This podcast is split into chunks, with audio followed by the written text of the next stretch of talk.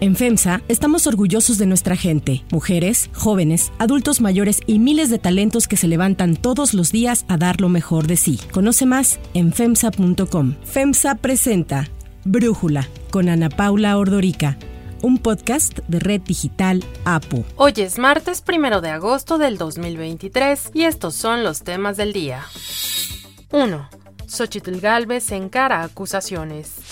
Xochitl Galvez, favorita para convertirse en la candidata de la oposición en la elección presidencial de 2024, acudió ayer a la Fiscalía General de la República para solicitar información sobre las acusaciones que existan en su contra. Esto luego de los múltiples señalamientos hechos contra ella y sus empresas por parte del presidente Andrés Manuel López Obrador. Aquí estoy, aquí estoy en la Fiscalía y estoy dispuesta a aportar todo para que la Fiscalía me investigue de cabo a rabo.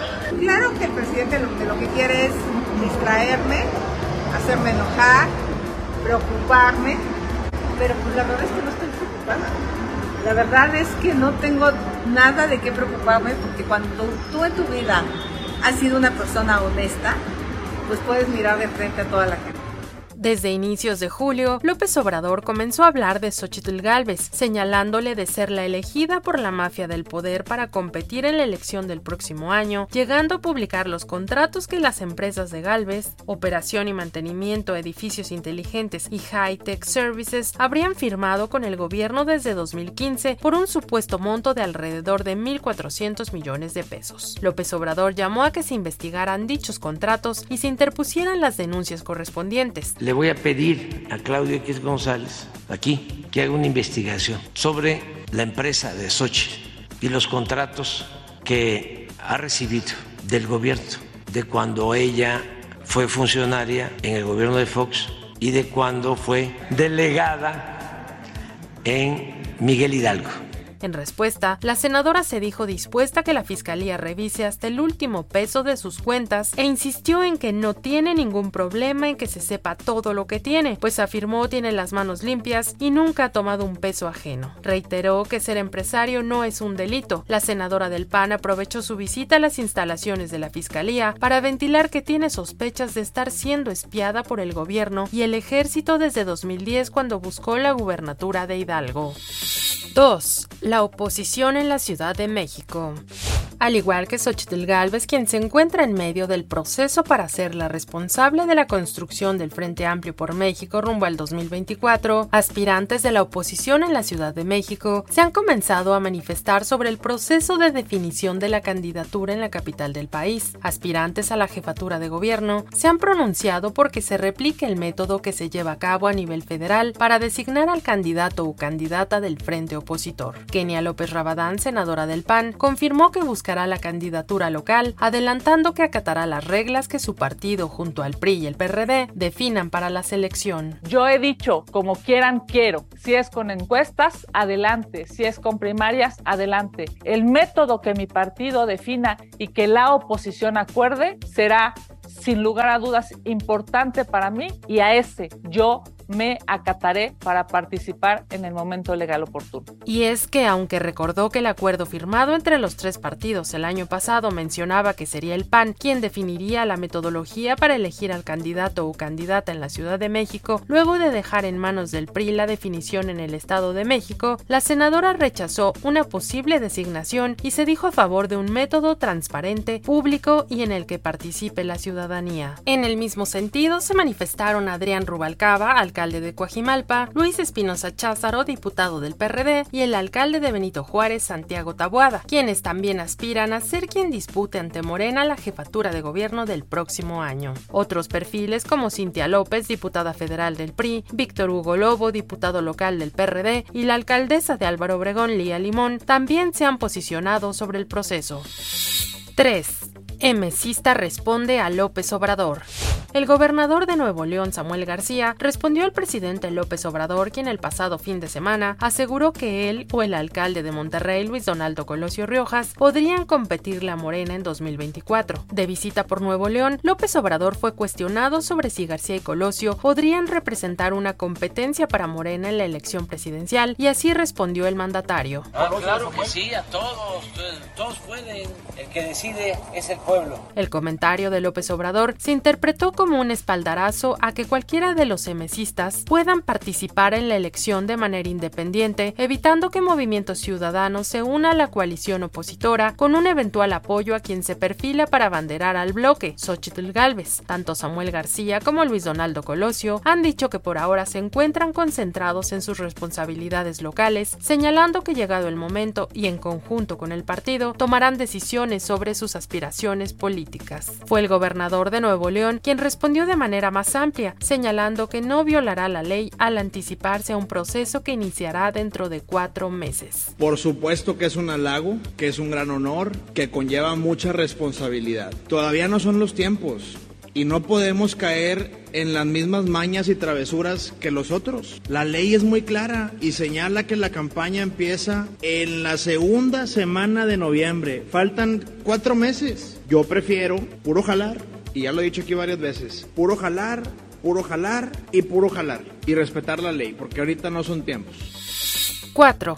Nuevo repunte de casos de COVID la Universidad Nacional Autónoma de México alertó que en las últimas semanas se han registrado cambios importantes en el comportamiento de los casos de COVID-19, refiriéndose en específico al número de casos y la positividad de las pruebas de diagnóstico. La UNAM señaló que las pruebas han venido mostrando que el virus circula ampliamente a nivel comunitario en gran parte del país, aunque fue enfática en señalar que indicadores como hospitalizaciones, defunciones y variantes virales se mantienen sin cambios. La universidad que las personas que presenten síntomas relacionados con alguna enfermedad respiratoria aguda como gripa, catarro, tos, dolor de garganta y fiebre se aíslen y guarden reposo de 3 a 5 días, además de que les recomendó volver a usar en todo momento cubrebocas durante la convivencia con otras personas. La UNAM puntualizó que el uso de cubrebocas se debe cumplir al permanecer con varias personas durante más de 30 minutos en lugares cerrados con poca o nula ventilación. 5. Nuevo escándalo colombiano.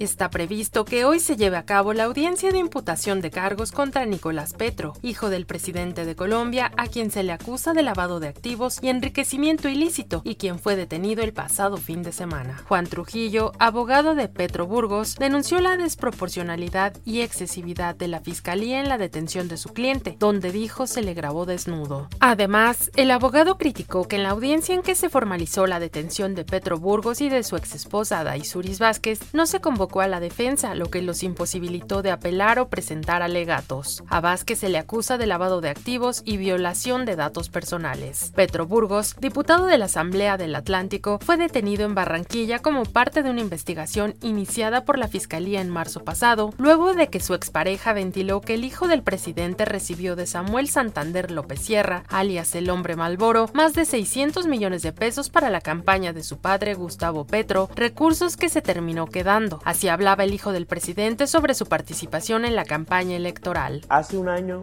más de un año, yo organicé la campaña presidencial en el Caribe, sobre todo en Barranquilla y en el Atlántico, haciendo los recorridos por los municipios, haciéndolos casa a casa, hablando con la gente, entregándole las propuestas de mi padre, yendo a, las emisoras, organizando las manifestaciones, las grandes manifestaciones que hubo en toda la región Caribe. Tras conocer la noticia, el presidente colombiano dijo que como padre le dolía que uno de sus hijos estuviera preso, pero señaló que como presidente garantizaría que la fiscalía tuviera todas las garantías para proceder de acuerdo con la ley.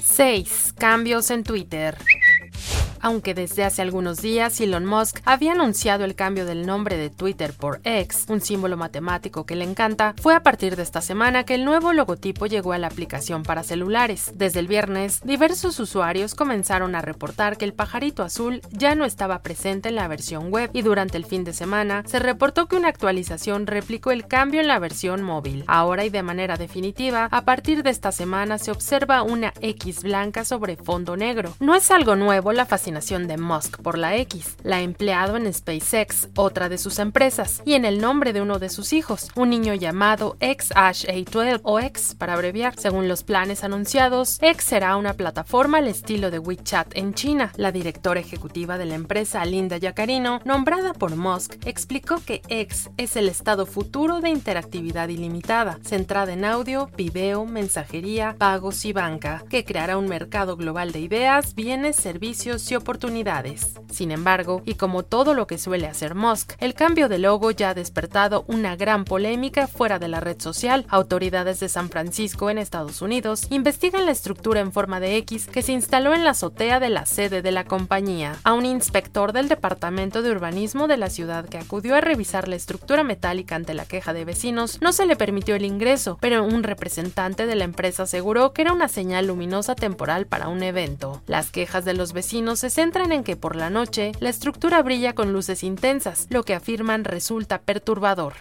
Si te gusta escuchar Brújula, te invitamos a que te suscribas en tu aplicación favorita o que descargues la aplicación Apo Digital. Es totalmente gratis y si te suscribes será más fácil para ti escucharnos. Además, nos puedes dejar un comentario o calificar el podcast para que sigamos creciendo y mejorando para ti. Para cerrar el episodio de hoy, los dejo con música de Kelly Clarkson.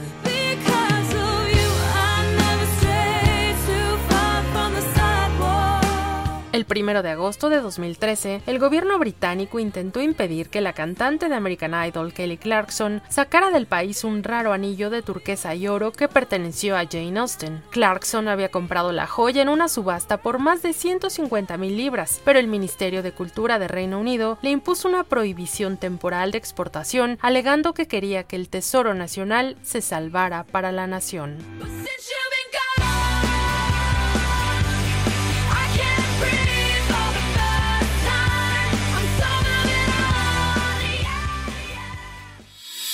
Yo soy Ariadna Villalobos. Brújula es una producción de Red Digital Apple. En la coordinación y redacción, Christopher Chimal y en la edición, Cristian Soriano. Los esperamos mañana con la información más importante del día. Oxo, Farmacias ISA, Cruz Verde, Oxo Gas, Coca-Cola FEMSA, Invera, Torrey y PTM son algunas de las muchas empresas que crean más de 245 mil empleos tan solo en México y generan valor como parte de FEMSA. FEMSA presentó Brújula con Ana Paula Ordorica, un podcast de Red Digital APO.